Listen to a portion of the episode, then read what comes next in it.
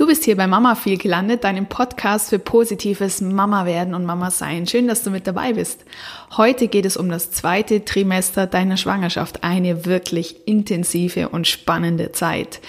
Mein Name ist Stefanie Waller. Ich bin Coach für Geburtsempowerment und ich bin Diplompädagogin und ich bereite Frauen und Paare auf die Geburt ihres Kindes vor, sodass sie die Geburt als etwas Selbstbestimmtes, Positives und Schönes und vor allem Angstfreies erleben können.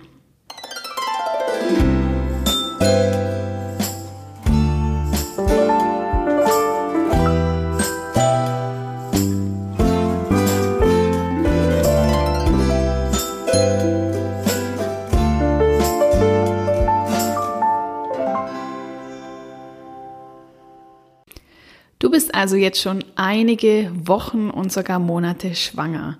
Du hast das erste Trimester hinter dir lassen können und ja, verspürst höchstwahrscheinlich eine echte Erleichterung. Also wenn du an dein erstes Trimester zurückdenkst und es ist egal, ob das jetzt erst gerade war oder vielleicht bist du ja schon weit fortgeschritten im zweiten Trimester, aber du wirst dich noch dran erinnern können, wie das erste Trimester war. Zum einen Aufregend natürlich, weil du frisch erfahren hast, dass du schwanger bist. Ja, wahrscheinlich haben deine Emotionen auch eine wilde Achterbahnfahrt hinter sich. Die hormonelle Umstellung ist nicht zu missachten und auch körperlich hat sich schon einiges bei dir getan. Unter Umständen sind deine Brüste schon gewachsen und ähm, ja, vielleicht auch deine Hüften schon etwas und dein Körper hat sich bereits im ersten Trimester verändert. Aber eine Sache, die ganz, ganz typisch für das erste Trimester ist, also für die ersten 13 Wochen, das ist die Müdigkeit, vor der wohl kaum eine Frau verschont bleibt. Und es ist auch die Übelkeit, die trifft nicht jede Frau gleich stark, die trifft auch nicht jede Frau überhaupt, aber die ist auch sehr unterschiedlich ausgeprägt. Das gleiche bezieht sich selbstverständlich auch auf die Müdigkeit, aber die Müdigkeit, das ist doch etwas, was ja alle Frauen eint. Und ähm, in der Regel ist es so, dass mit dem Beginn des zweiten Trimesters, natürlich nicht taggenau, aber so roundabout um die Zeit, in der das zweite Trimester losgeht, vielleicht noch mal zwei Wochen drauf, ist es so, dass meistens die Übelkeit entweder ganz stark abflacht oder auch komplett aufhört.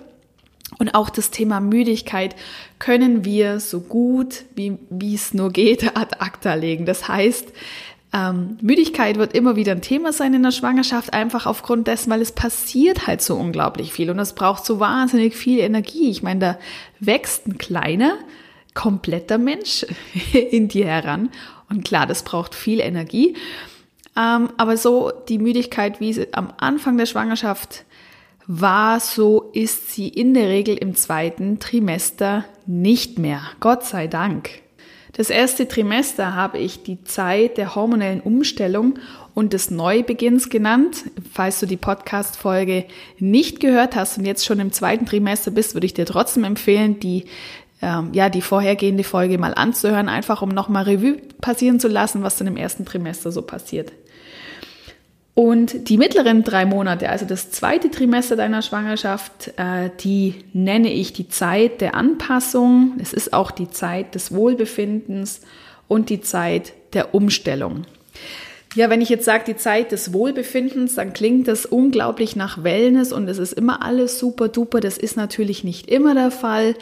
Aber einfach im Vergleich zum ersten Trimester ist es in der Regel schon so, dass die meisten Frauen sich recht wohlfühlen im zweiten Trimester. Einfach aufgrund dessen, was ich schon gesagt habe, das Thema Übelkeit ist meistens nicht mehr relevant, auch die Müdigkeit ist nicht mehr so gegeben.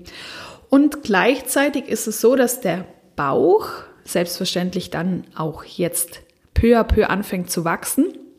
Aber er hat einfach noch nicht diese Größe, die einem dann unter Umständen ja ähm, auch körperliche Beschwerden verursacht. Also so Rückenschmerzen oder aber auch einfach, ja, sag jetzt mal, Schwierigkeiten beim ähm, nach vorne beugen, beim Schulbinden und so weiter und so fort.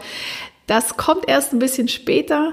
Also es ist eine Phase, in der die meisten Frauen sich recht wohlfühlen. Deswegen wird sie auch die Zeit des Wohlbefindens genannt. Außerdem bist du sehr wahrscheinlich nun an einem Punkt, an dem dein Umfeld weiß, dass du schwanger bist. Du hast es sehr wahrscheinlich in der Familie erzählt, du hast es vielleicht auch schon beim Arbeitgeber äh, mitgeteilt. Ähm, es ist auf jeden Fall so, dass dieses Versteckspiel ein Ende hat und du jetzt deine Schwangerschaft, so gut es denn geht, genießen kannst. Und wenn wir nun noch dieses zweite Trimester in die entsprechende Schwangerschaftswochen einordnen wollen, dann ist das ganz interessant, denn in der Literatur finde ich unterschiedliche Angaben dazu. Ich ähm, habe allein hier vor mir zwei Bücher liegen, die unterschiedliche Wochenangaben äh, machen. Wobei der Start ist offenbar wirklich gleich. Das ist die 13. Woche. Wir haben ja auch das erste Trimester in der vorhergehenden Podcast-Folge immer bis zur 12. respektive bis zur 13. Woche angeordnet und jetzt starten wir also mit dieser 13. Woche. Aber das Ende dieses zweiten Trimesters geht laut einer Literatur, die ich hier vor mir liegen habe, bis zur 24. Woche und laut einer anderen Literatur bis zur 28. Schwangerschaftswoche. Wir werden uns irgendwo dazwischen vielleicht finden oder wir machen es einfach auch gar nicht so zum riesigen Thema, bis zu welcher Woche es geht. Es geht einfach darum, dass es die mittleren drei Monate sind und Dadurch, dass auch dieses dritte Trimester, das daran anschließt, einfach sehr spezifisch ist im Hinblick auf körperliche Veränderungen zum Beispiel, wirst du für dich selber merken, wann du im dritten Trimester sein wirst. Und der Übergang ist ja auch nicht so zu sehen, dass jetzt ähm, gestern erstes Trimester Übelkeit, Müdigkeit äh, heute zweites Trimester und Übelkeit und Müdigkeit spielen keine Rolle mehr, sondern ähm, und, und genauso wenig ist es dann äh, der Übergang vom zweiten zum dritten Trimester, sondern das ist ja auch immer ein fließender Übergang und ist nicht ganz hart getrennt. Die typische erste körperliche Veränderung, die für andere sichtbar wird, ist ja nun der immer mehr wachsende Bauch. Und dieser wachsende Bauch ist für Außenstehende ein ganz klares Indiz, ja, du bist tatsächlich schwanger. Und das macht es für viele, gerade auch bei der Arbeit ist es zu beobachten, das macht es für viele Außenstehende leichter, ja, etwas nachsichtiger und sorgsamer mit dir umzugehen. Also wenn gerade eben im ersten Trimester Übelkeit und Müdigkeit vorherrschen, aber man ja dir die Schwangerschaft nicht ansieht und sie wissen es ja vielleicht auch noch gar nicht, dann ist es etwas, für was oft wenig Akzeptanz da ist. Aber dann, wenn der Bauch kommt und du hast einen schönen Kollegenkreis bei der Arbeit, dann beginnt ja auch die Zeit, in der andere sich mit dir freuen und dir auch mehr Freiheiten zugestehen. Und es gibt darüber hinaus auch noch weitere Veränderungen, die aber nicht unbedingt deinem Umkreis auffallen werden, aber dir.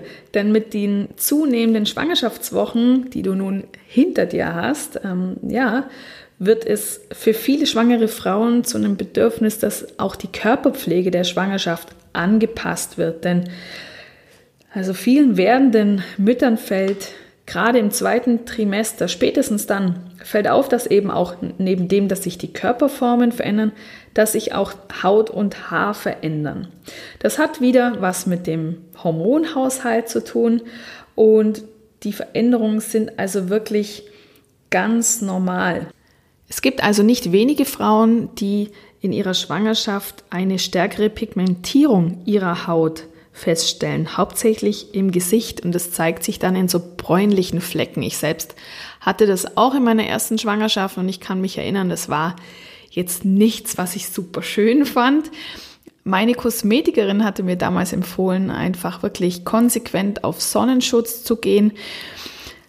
Selbstverständlich ähm, ist es dann ein Sonnenschutz, der ja einfach, ähm, sage ich mal, sehr auf einer gesunden, vielleicht sogar pflanzlichen Basis ist. Ich habe damals, und das ist jetzt eine Werbungsnennung, ohne äh, dafür beauftragt worden zu sein, aber einfach, weil ich es gerne weitergebe.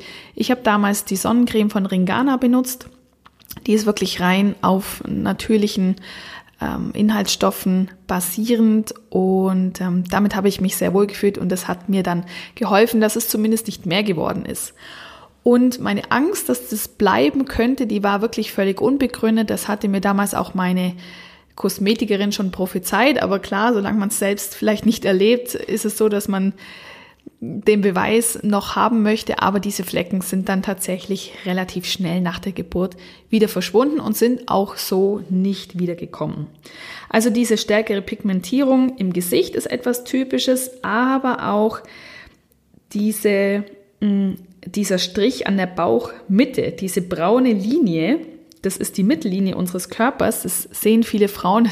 Gerade, also wenn Frauen im Sommer schwanger sind, sieht man das gut, dass es in der Mitte von einem Bikinihöschen bis zum Bauchnabel hochgeht und manchmal auch drüber hinaus. Das ist eine Hautveränderung, die auch, sagt man, einige Wochen nach der Geburt wieder weggeht. Ich hatte die auch recht leicht. Ich muss sagen, das hat ein bisschen länger gedauert, bis die wieder wegging. Also einige Wochen, das waren schon einige, viele Wochen. Aber so ein halbes Jahr später, glaube ich, mich zu erinnern, denn da ging dann auch bei mir die Badesaison wieder los. Da war die Linie dann auch wieder verschwunden. Es gibt eine Veränderung, die die Haare betrifft. Das hatte ich gerade vorhin schon kurz angedeutet.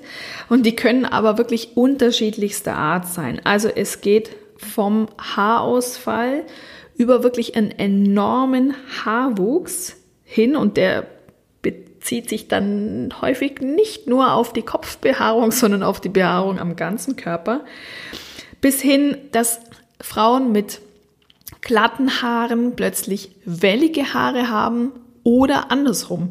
Also äh, Frauen mit ganz stark welligen Haaren bekommen plötzlich glatte Haare. Und das kann übrigens auch weitergehen. Auch nach der Schwangerschaft, auch über die Stillzeit hinweg ist es etwas, was passieren kann. Und das ist etwas, was ja wieder den Hormonen zuzuschreiben ist und im Grunde genommen auch nicht ganz geklärt ist, wo es wirklich herkommt, einfach auch deshalb, weil es eben so unterschiedlich ausfällt. Also lass dich da überraschen, wie das bei dir wird und wenn du dir da unsicher bist, wenn es also gerade wenn es um das Thema Haarausfall geht und wenn du wirklich feststellst, dass du richtig gehend kahle Stellen am Kopf bekommst, dann Sprech unbedingt mit deinem Frauenarzt, deiner Frauenärztin oder deiner betreuenden Hebamme drüber. Und es gibt da auch aus der Homöopathie einfach einen Bereich, den man ja in der Schwangerschaft einsetzen kann, gibt es da passende Unterstützung. Ja, also das sind so Veränderungen, die Begleiterscheinungen sind, die hauptsächlich dann im zweiten Trimester auftreten und die nicht unbedingt beendet sein müssen mit dem dritten Trimester. Wie gesagt, es gibt auch vieles davon, was auch über die Schwangerschaft bis über die Stillzeit hinweg da bleibt. Und gerade das Thema Haare, da werden wir sicher an anderer Stelle noch drüber sprechen, aber gerade wenn du jetzt in deiner Schwangerschaft einen sehr starken Haarwuchs hast, was ja Jetzt lassen wir mal den körperlichen Haarwuchs weg, der ist natürlich nicht so erfreulich, aber wenn du jetzt auf dem Kopf wirklich plötzlich ganz, ganz tolle Haare hast, dann ist es so, dass das häufig dann, wenn die Schwangerschaft vorbei ist, eben genau ins Gegenteilige läuft und dann ein gefühlt krasser Haarausfall stattfinden kann. Ich erzähle dir das jetzt einfach schon mal, dass du weißt, was auf dich zukommen kann, dass es dich nicht erschreckt, weil es kann schon erschreckend sein. Es gibt Frauen, denen ja fallen dann wirklich also püschelweise die Haare aus, wäre jetzt übertrieben, aber gefühlt einfach mehr, als man es immer gewohnt war. Also du kennst es vielleicht vom Haarebürsten, da gehen dann schon mal ein paar Haare mit, aber wenn dann plötzlich wirklich richtig viele Haare im Waschbecken liegen oder in der Bürste hängen, dann kann das schon mal beängstigend sein, aber lass dir jetzt schon gesagt sein, das ist alles auf die Hormone zurückzuführen und es wird sich in der Regel wieder einpendeln. Aber leider, leider, leider gibt es auch Frauen, das muss einfach auch gesagt werden, die haben auch nach der Stillzeit noch veränderte Haare im Vergleich zu vorher. Und da steckt man einfach schlussendlich nicht drin. Also es gibt Frauen, die wirklich lang damit zu kämpfen haben, zu ihren alten Haaren, zu ihrer alten Frisur zurückzufinden. Es gibt dahingehend viele Frauen, die sich für einen anderen Haarschnitt entscheiden, für einen praktischeren Haarschnitt nach der Schwangerschaft, also für was Kürzeres, wo es vielleicht auch nicht so auffällt, dass die Haare dünner werden.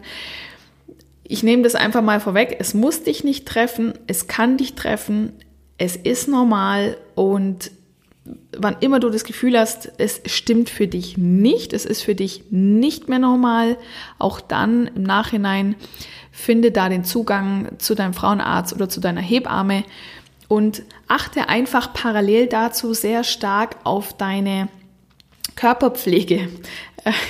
Also nicht konkret auf die Körperpflege, weil ich denke, du müsstest dich mehr reinigen, sondern es geht darum, welche Shampoos und auch welche Körperpflege allgemein du verwendest. Also auch hier ist meine Meinung, back to basic, lieber Shampoos verwenden, die auf natürlicher Basis sind und äh, eine, eine gute Haarbürste organisieren mit Naturborsten, viel die Haare kämmen nach der Schwangerschaft, jetzt sind wir, gehen wir ein bisschen weg vom zweiten Trimester, aber schon mal vorweg, einfach wenn wir gerade bei den Haaren sind, viel die Haare bürsten, viel damit auch die Kopfhaut massieren und aktivieren. Es ist ich verspreche dir nicht, dass es dadurch alles äh, aufgehalten wird oder unbedingt besser wird, aber die Tendenz lässt schon erkennen, dass wenn du ähm, dich auf gesunde Art und Weise mit deiner Kopfhaut und mit deinen Haaren beschäftigst, dann ist die Wahrscheinlichkeit, dass die Haare schneller wieder zu ihrer Natürlichkeit zurückkommen, höher als wenn du dann auch noch mit Chemie arbeitest. Gehen wir mal weg von den Haaren, damit haben wir uns jetzt lang genug beschäftigt und gehen wieder zurück, nochmal zur Haut, weg von der Gesichtshaut, aber hin zu der Haut an den Körperstellen, die sich jetzt einfach auch ganz, ganz stark verändern. Das ist der Busen, das ist der Bauch, das sind die Hüften, das sind die Oberschenkel, das sind aber zum Teil bei manchen Frauen natürlich auch die Oberarme. Hängt auch viel damit ab, wie du mit Wassereinlagerungen ähm, ja, zu kämpfen hast. Es geht um die Schwangerschaftsstreifen. Und Schwangerschaftsstreifen, ja, das ist natürlich was, was heißt natürlich, aber ich gehe jetzt mal davon aus, dass das nichts ist, äh, bei dem Frauen sagen, ja, es ist mir wirklich völlig egal, ob ich welche bekomme oder nicht. Also grundsätzlich, das nehme ich jetzt einfach mal vorweg, vermute ich, dass alle Frauen sagen, wenn ich keine Schwangerschaftsstreifen bekomme, dann ist es für mich schöner. Jetzt gibt's natürlich viele Frauen, die schon mit Schwangerschaftsstreifen in die Schwangerschaft gehen, auch in die erste, denn es gibt natürlich viele Frauen, die aufgrund von einem sehr starken Wachstum, gerade in der Pubertät, schon Streifen an den Brüsten haben, häufig auch an den Oberschenkeln und am Po oder auch am Bauch. Es hat natürlich auch was damit zu tun, ob du vielleicht vorher mal stark übergewichtig warst und dann wieder abgenommen hast. Auch dann sind die Streifen da und du weißt dann, also wenn du schon Streifen hast, weißt du einfach auch, wie sie sich entwickeln. Im Sinne von, wenn sie mal da sind, gehen sie nicht mehr weg aber sie verblassen mit der Zeit und sie sind dann ein Teil deiner Haut, den du mehr oder weniger auch gut akzeptieren kannst. Jetzt sind wir aber in der Schwangerschaft. Du bist vielleicht auch in der zweiten, dritten Schwangerschaft und auch wenn du zum Beispiel durch die erste Schwangerschaft keine Streifen hattest, heißt es nicht, dass es in der zweiten nicht plötzlich doch passieren kann. Deswegen das, was wir jetzt besprechen werden, ist etwas, was wirklich für jede Schwangerschaft gilt. Wir wollen also darüber sprechen, wie man Schwangerschaftsstreifen vorbeugen kann. Und auch das möchte ich vorne wegnehmen. Es wird gleich um das Thema ähm, ja, Cremen, Ölen, Zupfmassage, Wechselduschen und ähm, ähnliches gehen.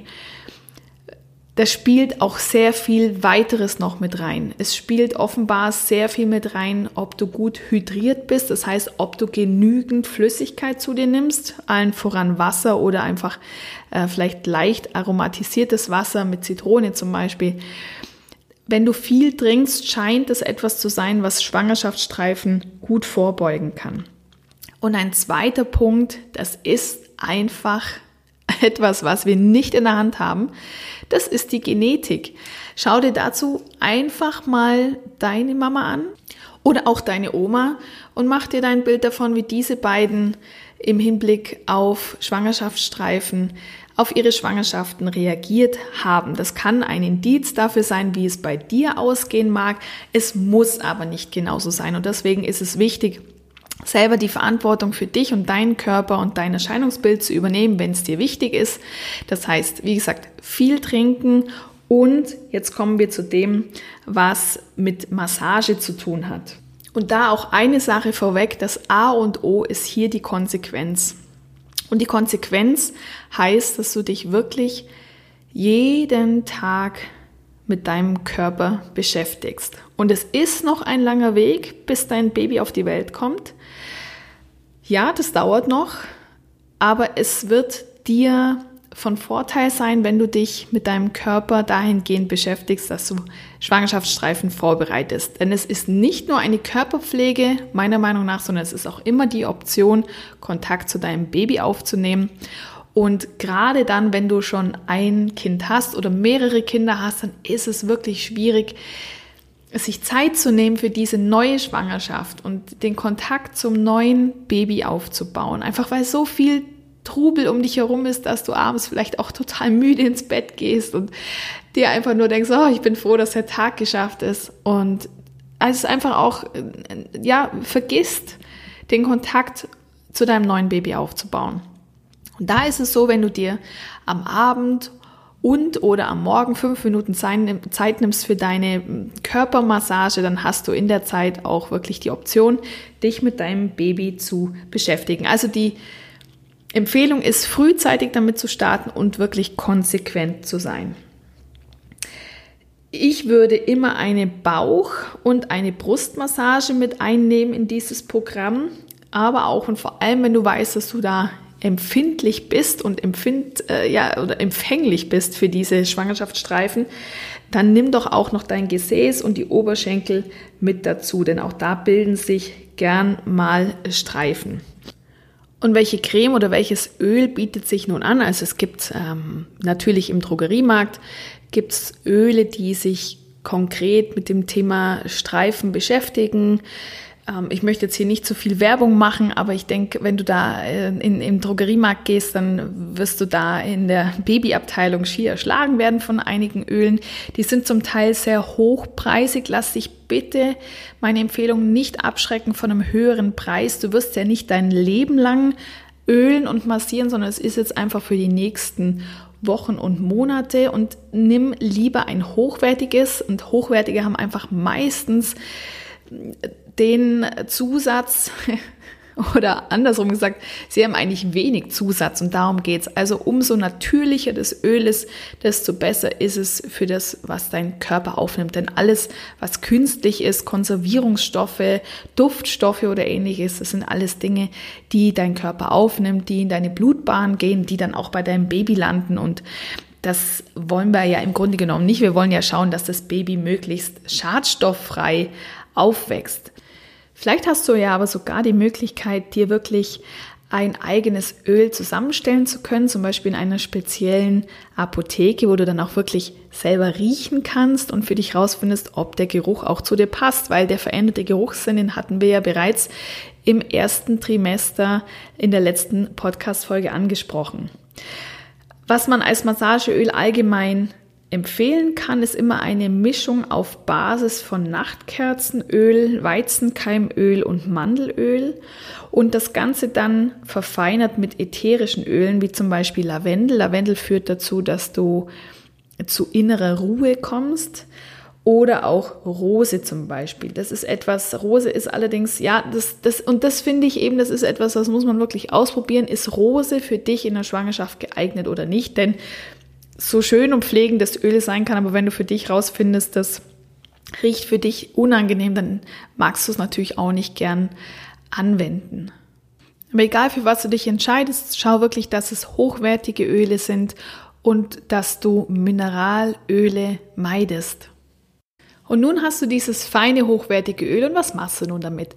Fangen wir vielleicht oben an. Wenn es um deine Brüste geht, dann geht es darum, dass du deine Brüste mit dem Öl sanft massierst. In kreisenden Bewegungen. Und wir werden gleich über die Zupfmassage auch sprechen am Bauch. Die Zupfmassage ist nichts für das Brustgewebe. Also das ist ja sehr, sehr fein. Auch das Dekolleté kann mit einbezogen werden. Also hier geht es wirklich darum, die Brust vollumfänglich einzumassieren in kreisenden Bewegungen. Ja, und auch in dem Moment, festzustellen, wie dein Busen sich wahrscheinlich schon verändert hat in diesen paar Wochen. Und ja, und auch Bande zu knüpfen mit dieser, mit diesem Geschlechtsmerkmal von dir, dass du wahrscheinlich bisher als etwas wirklich sexuell Attraktives gesehen hast und was in den nächsten Wochen sich noch weiter verändern wird und was in einigen Monaten dazu dienen wird, ein Baby zu versorgen und was dann einfach gar nichts Sexuelles mehr haben wird. Also es ist auch die Funktion der Brust wird wirklich auf das Elementare zurückgeführt und dieses Massieren kann dir dabei helfen, das auch zu akzeptieren, dass du nun als Frau anders oder von jemand Neuem anders gesehen wirst als bisher. Du warst wahrscheinlich äh, ja einfach ein attraktives Wesen für Männer und bald kommt was Neues dazu, was dich einfach als Ernährerin sehen wird und deine Brüste absolut in Beschlag nehmen wird. Die Zupfmassage für den Bauch. Also für die Zupfmassage nimmst du zwischen Daumen und Zeigefinger immer ein bisschen Haut. Immer nur so, dass es für dich ein bisschen zieht, aber auf keinen Fall wehtut. Mach die Hände vorher leicht ölig, nicht zu viel, sonst flutscht dir deine eigene Haut weg. Und dann gehst du am besten von unten startend, also von, äh, von dem, wo, wo dein, dein Slip endet, geh seitlich nach oben, nimm immer ein bisschen Haut in die Hand und rolle somit deine Haut zwischen deinen Fingern. Eben, dass es immer so ein bisschen zieht, aber auf keinen Fall Schmerzen verursacht. Und da gehst du bis hoch, so weit wie du kommst, eben unter die Brust und dann fängst du wieder in der Mitte an, unten und machst wieder die nächste mm, ja, äh, Bahn nach oben. Wenn dir das gerade in der Mitte vom Bauch, wo der Bauchnabel ist, unangenehm ist, lass den Bereich vielleicht ein bisschen aus oder sei einfach sanfter zu dir. In der Regel ist es so, dass man nach außen hin, also Richtung zur Hüfte, nach hinten, äh, kann man ein bisschen gröber mit sich selber umgehen als vorne am Bauch. Diese Zupfmassage ist allerdings nur dann zu empfehlen, wenn du in keiner Risikoschwangerschaft bist. Wenn du dir da unsicher bist, dann besprech das bitte vorab mit deinem Frauenarzt oder deiner Hebamme, ob diese Zupfmassage etwas für dich ist. Und diese Zupfmassage sollte man auch in den letzten Wochen der Schwangerschaft nicht mehr machen, in den letzten wenigen, also so in den letzten zwei bis vier Wochen. Da werden wir uns aber dann auch noch in der nächsten Folge drüber unterhalten. Diese Zupfmassage kannst du dann auch wunderbar an der Hüfte, am Gesäß und an den Oberschenkeln weitermachen. Auch da ist die Haut nicht empfindlich wie an der Brust und auch hier funktioniert diese Zupfmassage wunderbar. Darüber hinaus ist das Wechselduschen etwas, was deine Hautelastizität unterstützen kann. Wechselduschen bedeutet ja, dass du kaltes und warmes Wasser immer abwechselnd verwendest, wobei du dann mit kaltem Wasser am Schluss äh, aufhörst. Wenn man jetzt Wechselduschen nicht gewohnt ist, das kann schon eine Überwindung sein, gerade auch im Winter. Also im Sommer ist es noch ein bisschen leichter mit dem kalten Wasser, aber im Winter ist es eine echte Überwindung. Lass dir nur eins gesagt sein, wenn du mit kaltem Wasser das Ganze beendest, was immer notwendig ist, also immer mit kaltem Wasser zu enden, dann ist es etwas, wenn du aus der Dusche gehst, dir wird nicht kalt bleiben, sondern dir wird relativ schnell warm werden. Genau darum geht's. Das Gewebe zieht sich zusammen und öffnet sich wieder. Also beim warmen Wasser öffnet sich's und beim kalten verschließt sich's und du wirst dann sehen, dass dann dein Kreislauf auch richtig gut äh, in Schuss kommt. Also das ist auch etwas, was bei einem niedrigen Blutdruck oder bei einem schlechten Kreislauf sehr gut helfen kann. Und für die Wechseldusche, also auch da die Bereiche Brust, Bauch, Oberschenkel und Hüften, ja, benetzen. Äh, und die Beine kannst du natürlich dann auch mitmachen. Da würde ich so vorschlagen, dass du jeden Wasserstrahl circa 15 bis 20 Sekunden aushältst, also 15 bis 20 Sekunden warmes Wasser und dann kaltes und das Ganze sechs, acht oder zehn Mal. Also quasi warm, kalt, warm, kalt, warm, kalt. Das wäre sechs Mal und dann entsprechend noch zwei oder viermal mehr. Was haben wir noch? Es gibt noch eine Option, wie du deine Haut möglichst äh, ja streiffrei halten kannst, beziehungsweise ja an, einfach eine gute Grundlage legen kannst. Dafür gibt es äh, auch Bürstenmassagen, das heißt, es gibt äh, ja recht grobe, weiß nicht, ob man es Massagebürste nennt, aber es sind einfach so Duschbürsten, die, mit denen du dann in kreisenden Bewegungen an deinem Brust, an, an deiner Brust, an deinem Bauch, an deinen Oberschenkeln ähm, arbeiten kannst. Da gibt's unterschiedliche Härtegrade, also eben es geht nicht um so eine sanfte, nette Bürstenmassage, sondern ruhig eine, die ein bisschen gröber ist, wo die Haut danach auch ein bisschen gerötet ist. Es soll auch hier niemals richtig wehtun, aber es darf ruhig ein bisschen zwicken. Und das möchte ich auch noch sagen, sowohl bei der Bürstenmassage als auch beim Wechselduschen und auch bei der Zupfmassage.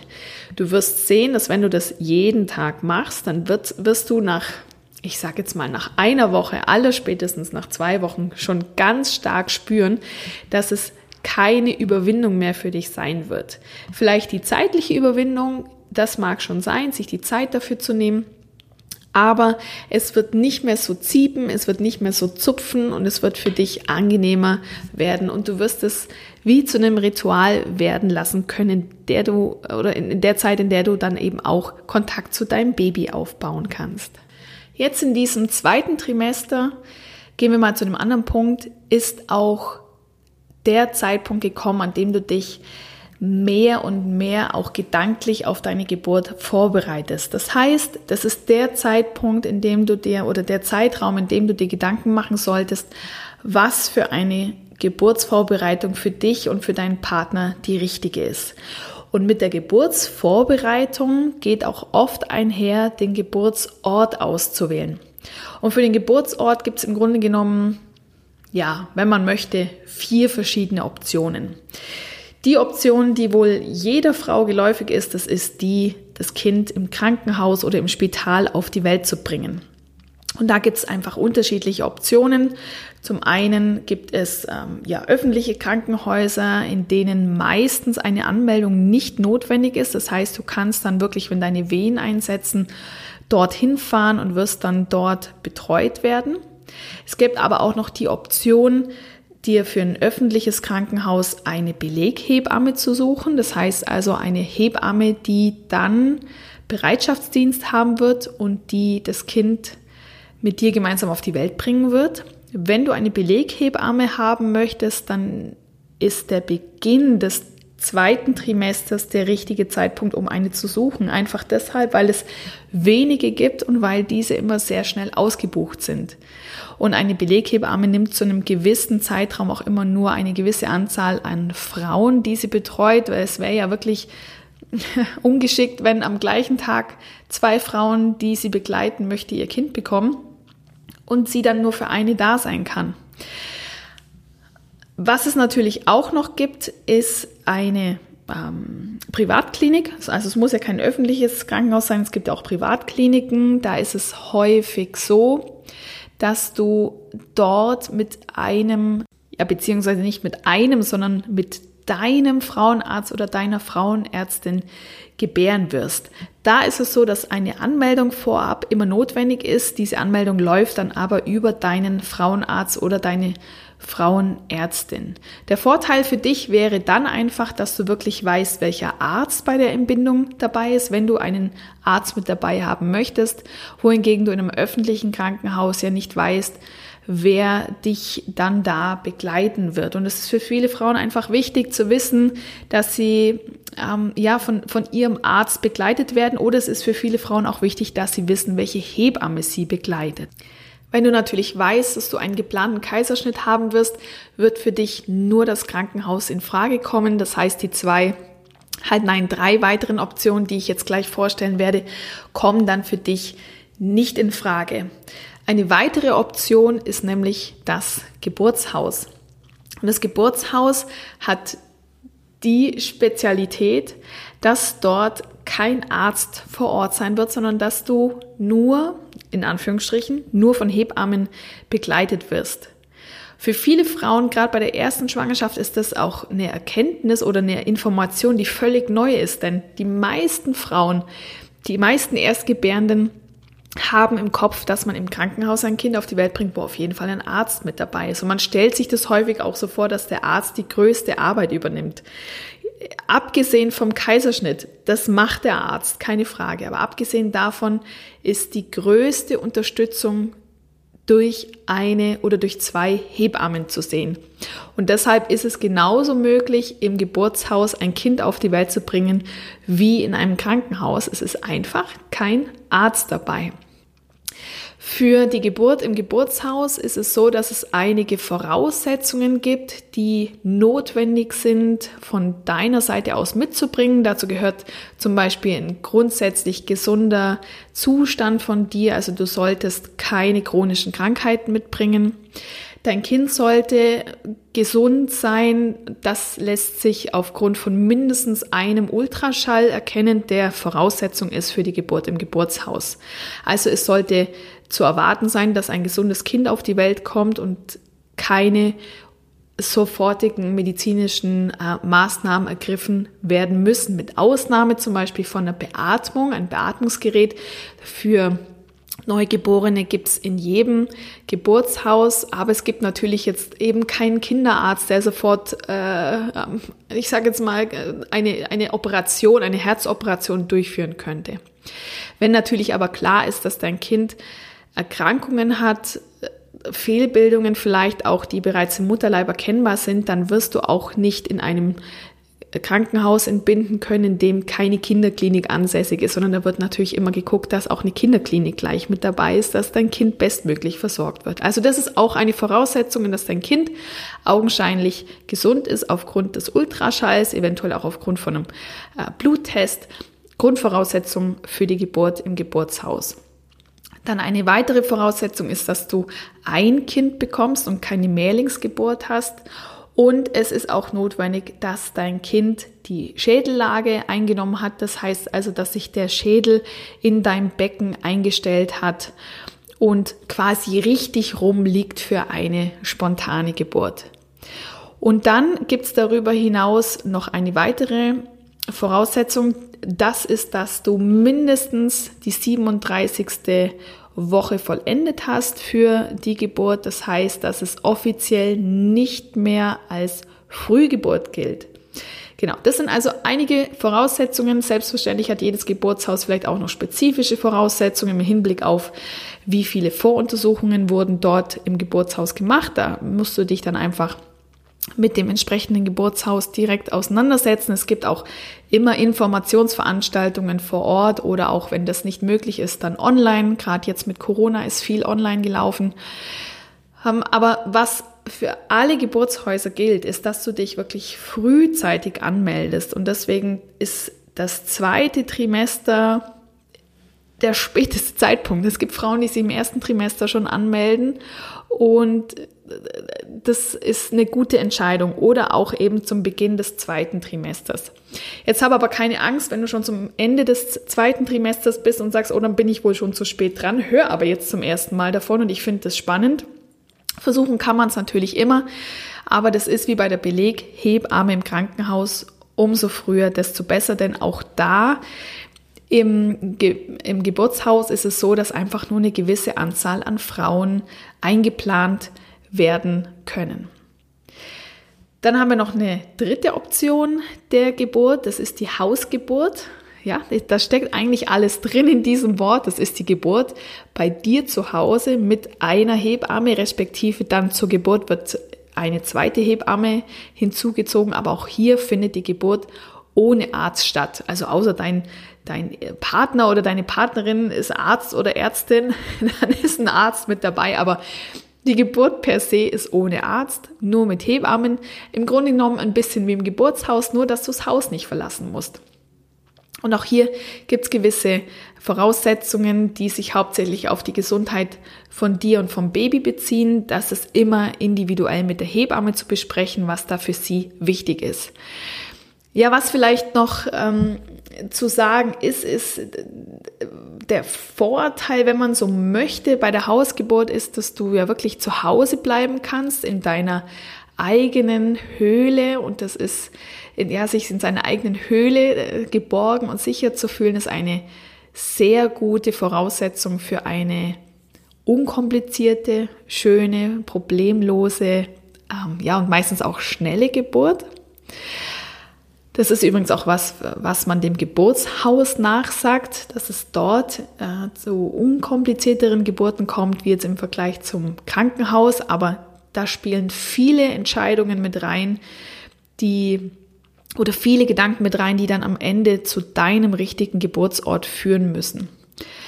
Ähm, was die Hausgeburt noch mit sich bringt, ist, dass du zum Beispiel auch ältere Geschwister im Haus behalten könntest und dich nicht um die Versorgung dieser älteren äh, Kinder kümmern müsstest. Es gibt sogar die Option, dass deine größeren Kinder bei der Geburt mit dabei sind. Das ist selbstverständlich auch was, was einfach individuell entschieden werden muss, auch von den Kindern.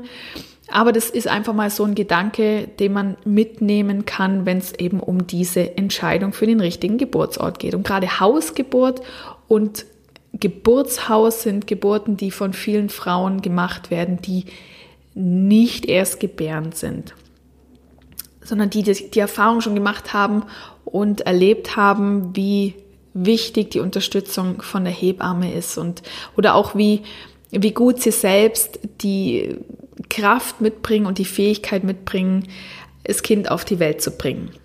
Und die vierte Option, die letzte, die spreche ich nicht groß an, das ist die Alleingeburt. Das gibt es natürlich auch, dass man sagt, ich bringe mein Kind allein auf die Welt, ich brauche keinen Arzt, keine Hebamme, niemanden. Da gibt es ähm, sehr ergreifende Videos im Internet von Familien und Frauen, die ähm, im Wald gebären, die im Meer gebären, äh, weit und breit, niemand außer die eine Person, die die Kamera hält.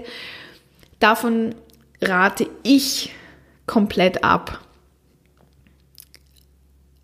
Viel mehr gibt es von meiner Seite aus da gar nicht zu sagen. Ich bin ein Befürworter von, von Klinikgeburt, ich bin eine Befürworterin fürs Geburtshaus, von Hausgeburt, finde ich alles drei toll, finde ich super, dass wir die Option haben, uns das für uns Richtige auszusuchen. Aber für die Alleingeburt, ach, mir fällt es auch schwer zu sagen, warum ich kein Befürworter davon bin. Aber mir wäre es zu heikel. Es kann einfach immer irgendwas passieren. Es ist Natur, was da passiert. Es ist ähm, unvorhersehbar und meiner Meinung nach ist es deswegen notwendig, zumindest eine Person dabei zu haben, eine Hebamme dabei zu haben, die Expertin auf dem Gebiet der Geburtshilfe ist. So, damit beende ich auch das Thema Geburtsort und gehe weiter zum Thema Geburtsvorbereitung. Ich habe ja gesagt, es hängt miteinander zusammen. Sehr häufig wird an dem Ort, an dem der, äh, die Geburt dann auch stattfinden wird, auch die Geburtsvorbereitung angeboten. Also in Krankenhäusern wird Geburtsvorbereitung angeboten, von Hebammen wird sie angeboten, im, im Geburtshaus. Da gibt es diverse Möglichkeiten. Es gibt natürlich auch andere Anbieter. Ich meine, ich bereite ja auch Frauen und Paare auf die Geburt vor und bei mir daheim bringt keiner ein Kind auf die Welt und ich komme auch zu niemandem. Was ähm, man muss da für sich als Frau, als Paar herausfinden, was stimmt für mich, was stimmt für uns. Und je nachdem, wie man auch, sage ich mal, in die Geburt hineingeht, also hat man tendenziell ein medizinisches Mindset, mit dem man sich auch nur vorstellen kann, in ein Krankenhaus zu gehen, weil man die Sicherheit des Arztes haben möchte, ähm, entsprechend kann man sich dann in der Geburtsvorbereitung, das mache ich auch, auch genau darauf konzentrieren und für sich herausfinden, wo brauche ich vermutlich die größte Unabhängigkeit.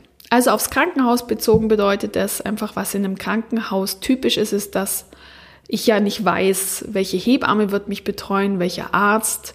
Eventuell ist vor Ort etwas mehr Unruhe. Vielleicht ist auch ein junger Assistenzarzt noch mit dabei oder eine Hebammenschwester ist noch da oder eine, eine, ein Lehrling aus, also eine Auszubildende als Hebamme ist noch mit dabei.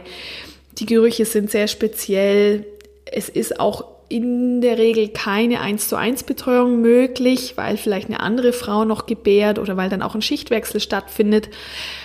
Und um sich als Frau von diesen äußeren Faktoren unabhängig zu machen, und es ist absolut möglich, um sich unabhängig zu machen und um den Frieden und die Geborgenheit zu finden, trotzdem schön und angstlos und selbstbestimmt zu gebären, ähm, kann man die Geburtsvorbereitung genau darauf auslegen und damit zum Beispiel auch die Entspannungsübungen, die in der Geburtsvorbereitung integriert sind.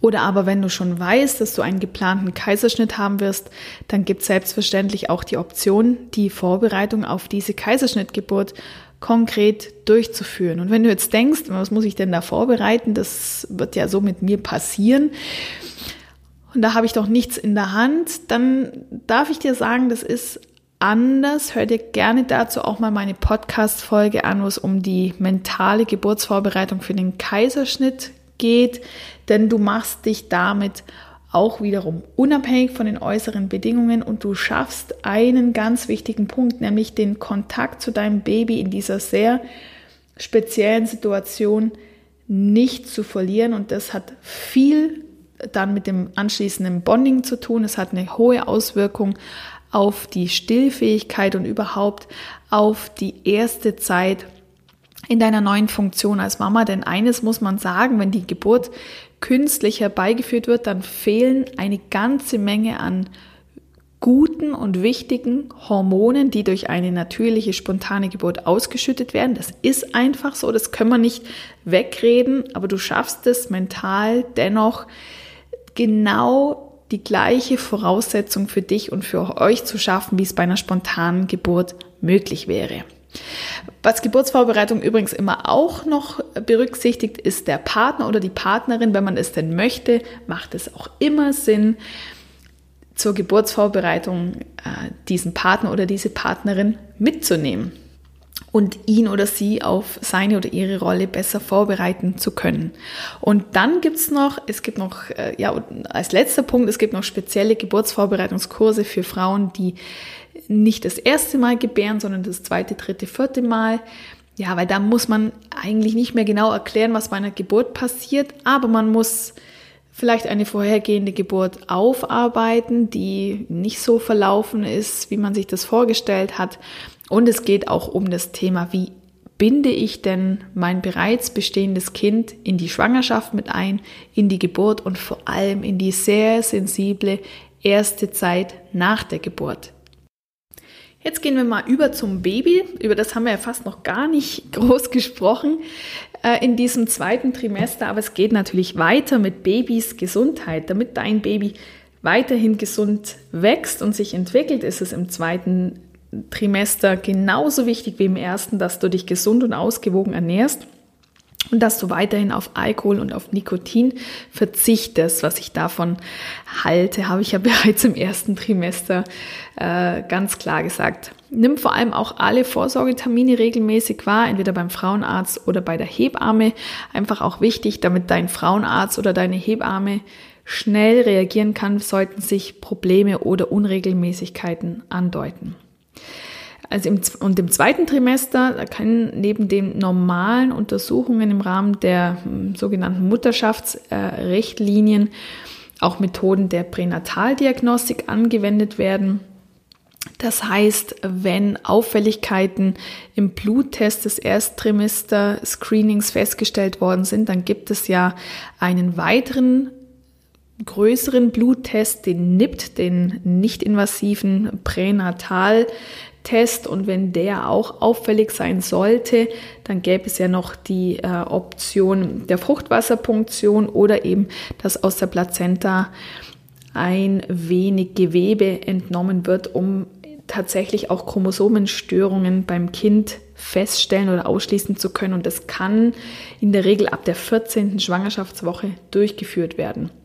Was man mit diesen Untersuchungen auch hundertprozentig feststellen kann, ist, ob es einen Jungen oder ein Mädchen gibt. Also bereits ab diesem vergrößerten NIPT, diesen Bluttest, lässt sich das hundertprozentig feststellen. Wenn man das natürlich nicht wissen möchte, ist es wichtig, spätestens jetzt dem Frauenarzt Bescheid zu geben. Ja. Die Untersuchungen äh, können natürlich auch Anlass für viele Sorgen und Ängste sein, die hoffentlich dann auch unnötig sind. Wichtig ist, dass du im Hinterkopf behältst, dass wirklich 97 Prozent aller Babys gesund geboren werden.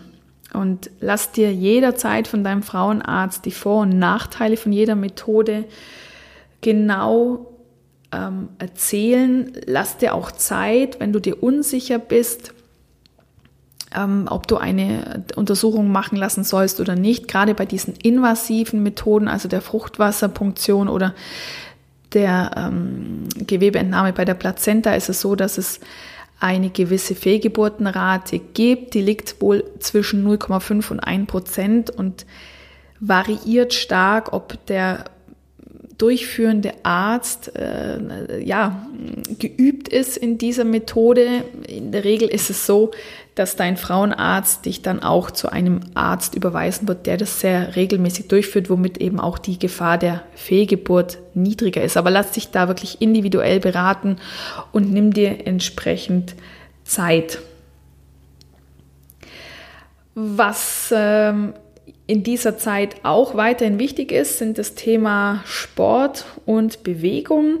Jetzt mit wachsendem Bauch ist gerade das Thema Schwimmen oder Aquafitness hoch im Kurs, weil du damit das Gewicht deines Bauches nicht spüren wirst, aber auch Yoga äh, oder ähm, spezielle Gymnastik kannst du also bis zum Ende der Schwangerschaft durchführen. Davon profitierst du und auch dein Baby, weil umso mehr du dich bewegst, desto mehr atmest du, desto tiefer atmest du und desto besser bist du und dein Baby mit Sauerstoff versorgt. Und Atmung ist natürlich auch ein ganz elementarer Punkt, was dann die Geburt angeht. Das heißt, eine tiefe Atmung und eine gute Sauerstoffversorgung ist immer eine sehr gute Vorbereitung für die Atemtechniken, die dich dann durch die Geburt führen werden.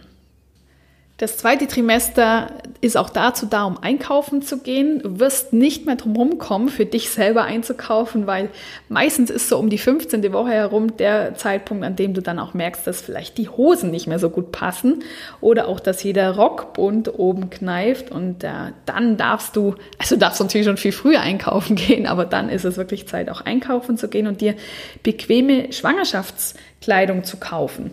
Und da gibt es bei den typischen Ketten einiges, was du dir kaufen kannst. Aber es gibt natürlich auch ganz exquisite Mode. Denk einfach immer ein bisschen drüber nach. Wie lange wirst du das Ganze tragen? Was hast du noch für Wetterwechsel vor dir? Also wenn du jetzt im späten Sommer zum Beispiel gerade schwanger bist, dann brauchst du nicht mehr zu viele kurze Höschen und Röcke, sondern ähm, dann wird es nicht mehr lang dauern, bis du dann auch lange Hosen brauchst. Kauf lieber ein bisschen weniger und dann immer wieder entsprechend für die entsprechende Zeit. Übrigens, falls du online bestellst, es ist so, dass die Größen dir unter Umständen vielleicht ein bisschen Sorgen machen, was bestelle ich denn jetzt für eine Größe? Vorher hatte ich eine M, was habe ich denn jetzt? Schwangerschaftskleidung ist so ausgerichtet, dass du weiterhin in deiner ursprünglichen Größe bestellst und die äh, Kleidung einfach entsprechend an den wichtigen Stellen breiter geschnitten ist. Also meistens oder in der Regel ist es so, dass du bei deiner alten Größe bleibst bei was ich, was ich festgestellt habe, weil ich gerade meinte, bei den typischen Kleiderketten, ich nenne jetzt keine, aber du weißt, von welche ich meine, gibt es Schwangerschaftskleidung. Ich habe festgestellt, dass die Schwangerschaftsabteilungen immer kleiner werden. Offenbar rentiert sich das nicht so sehr und das läuft sehr häufig über den Online-Verkauf, was schade ist, wenn man ja dann einfach mal auf gut Glück bestellt und wieder zurückschicken muss, wenn es dann nicht passt. Andererseits ist es natürlich auch bequem von zu Hause aus zu bestellen. Also es gibt häufig gar nicht mehr so groß die Auswahl, sondern es ist dann einfach notwendig, online zu bestellen. Wobei es gibt ja auch Geschäfte, in denen du Kinderwegen kaufen kannst und Babyaccessoires. Auch da gibt es sehr häufig Schwangerschaftsmode, halt oftmals nicht besonders viel Auswahl. Was ich auch immer empfehle, ist Schwangerschaftskleidung zu kaufen, die gleichzeitig auch Stillkleidung ist. Das heißt, die Oberteile sind dann so, dass du, ähm, die sind dann zum Beispiel so, so schräg geschnitten, dass du eine Brust offenlegen könntest, natürlich nur, wenn du es willst und auch erst dann, wenn du stillst. Und es kann auch nicht einfach so passieren, sondern es ist schon immer doppelt und dreifach geschützt. Oder du kannst äh, das T-Shirt nach oben klappen oder dann nach unten. Und es ist aber meistens dann eben, wie gesagt, so zweilagig, dass es auch sehr diskret abläuft. Das macht einfach Sinn, weil du dann diese Oberteile einfach auch in der Zeit des Stillens tragen kannst und nicht nur während der Schwangerschaft. Was im weitesten Sinne auch zum, zur Mode gehört, aber nicht immer ganz so schick ist, das sind Kompressionsstrümpfe.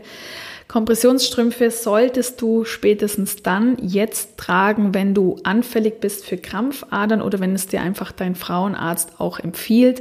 Ja, das ist nicht immer so ganz schön und einfach, gerade auch im Sommer, aber mm, Krampfadern ist einfach eine der häufigsten Schwangerschaftsbeschwerden und das sind dann häufig auch schmerzhafte Krampfadern, die nach der Schwangerschaft nicht mehr weggehen oder dann eben auch verödet werden müssen. Also dann lieber Kompressionsstrümpfe tragen, niedrige oder hohe, anstelle von unschönen und schmerzhaften Krampfadern. Was in dieser Zeit auch bei den meisten Frauen, ich möchte fast sagen bei allen Frauen auftritt, sind die sogenannten Mutterbandschmerzen.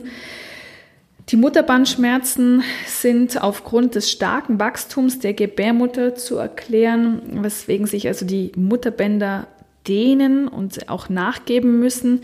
Die sind so in der Leistengegend zu finden, ziehen sich meistens auch noch ein bisschen weiter den Bauch hinauf. Und ja, und das ist häufig so, dass wenn ähm, man als Frau vielleicht eine ungute Bewegung macht oder auch das Baby in einem drin, dann ah, dann ist das schon so ein bisschen und Ziehen und Zerren der Mutterbänder und das kann schon mal recht unangenehm in der Leistengegend sein und auch als schmerzhaft empfunden werden, so ein bisschen wie so eine Muskelzerrung. Da gilt es einfach zu sagen, Ruhe, ein bisschen mehr Ruhe zu halten. Es hat auch häufig was mit Überbelastung zu tun. Ein warmes, nicht heißes, sondern ein warmes Bad zu nehmen. Aber meistens hilft wirklich äh, mal auf die Couch zu legen, die Beine hochzulegen und ein bisschen Ruhe zu finden. Und zum Schluss hin möchte ich gerne noch das Thema Partnerschaft mit anbringen. Du hast ja mit der 20. Schwangerschaftswoche etwa die Halbzeit deiner Schwangerschaft erreicht und dein Bäuchlein ist jetzt schon etwas größer, aber eben noch nicht so groß, dass du äh, stark äh, in deiner Bewegung behindert wärst. Das heißt also, das Thema Bewegung ist immer noch gut möglich und auch frische Luft zu tanken. Und vielleicht nutzt du eben gerade diese Phase für einen wunderschönen Urlaub mit deinem Partner zusammen, den sogenannten Baby Moon. Weil ja die Schwangerschaft ist ja nicht nur eine Vorfreude auf einen neuen Lebensabschnitt, sie bedeutet auch immer ein Abschied von einem alten Modell. Also diese gerade wenn du erst gebären bist, diese intime Zweisamkeit wird einer, ja, einer völlig neuen Dreierbeziehung weichen, die erfrischend neu sein wird, die auch viel Schönes bringen wird, aber die einfach ein Abschied von dem bisherigen Modell äh, sein wird. Also es bedeutet für die Partnerschaft auch eine große Umstellung und die werdet ihr umso besser bewältigen, je fundament vitaler und tragfähiger eure Beziehung vor der Geburt ist. Also ist es gut, wenn ihr euch jetzt konkret Zeit nimmt und euch ganz bewusst auf die Partnerschaft und auf den Partner einlässt und wirklich auch eure Beziehung als etwas Kostbares behandelt. Gerade in der ersten Zeit mit dem Baby wird es sehr wichtig werden, auch regelmäßige Paarzeiten für euch zu etablieren, um die neue Situation und die neue Familie auch mal aus der Ferne betrachten zu können und auch stolz darauf zu sein. Und gerade am Anfang wird es nicht immer leicht sein, gerade auch für Mütter loslassen zu können. Also nutzt die Zeit jetzt, um auch darüber zu sprechen, wie ihr euch die Zeit als Paar einteilen wollt. Also wer auch Babysitter sein wird in der Zeit, wenn euer Baby noch klein sein wird. Ja, und es waren ein paar Eindrücke in das zweite Trimester. Es gibt natürlich noch viel, viel mehr zu sagen, aber so ähm, die für mich äh, auf die schnelle wichtigsten Sachen waren heute mit dabei. Und ich freue mich drauf, wenn du dann beim dritten Trimester mit dabei bist. Und das wird, also das wird richtig spannend. Ich freue mich dann bis zum nächsten Mal und wünsche dir für dich und für dein Baby und deine Schwangerschaft alles erdenklich Gute. Bis bald, deine Stefanie.